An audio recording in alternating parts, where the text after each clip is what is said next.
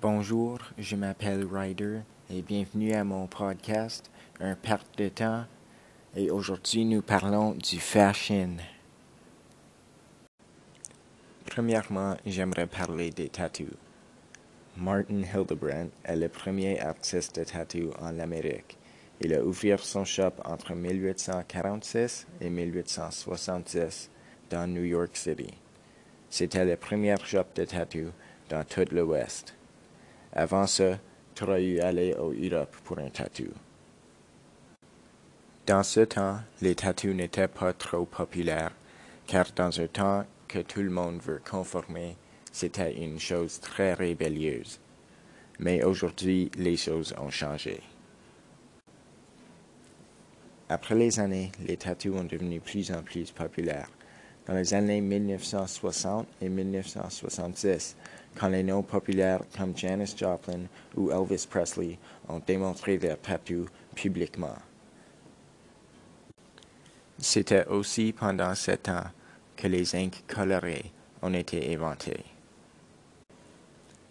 Les tattoos ont toujours été partie de la culture asiatique et égyptienne, mais aujourd'hui, ils sont aussi partie de la culture dans l'Ouest et de la hip-hop. Aussi, dans nos jours, presque n'importe qui peut recevoir des tattoos ou apprendre à tatouer. Et les normes de sexe qu'on avait dans le passé sont pas trop prévalentes. Même les macho men ont des tattoos, des fleurs ou des tattoos roses et violets. J'aimerais maintenant parler des vêtements. De nos jours, les vêtements populaires sont les vêtements chers. J'aimerais parler des vêtements maintenant. Aujourd'hui, les vêtements chers sont les vêtements populaires. Les vêtements sont un symbole de statut, des couleurs, des conceptions complexes, l'histoire et la prix sont les facteurs qui font qu'un brand soit populaire. Les vêtements sont plus bien taillés aussi qu'il était euh, 20 années passées. Les vêtements sont partie du culture hip-hop.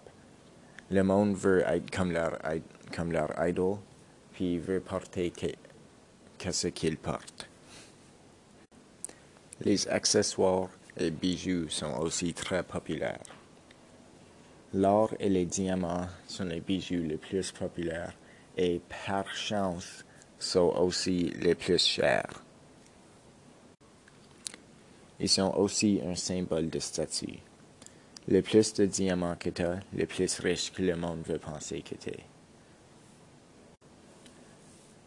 Les diamants on était même pas trop populaires avant les 1930.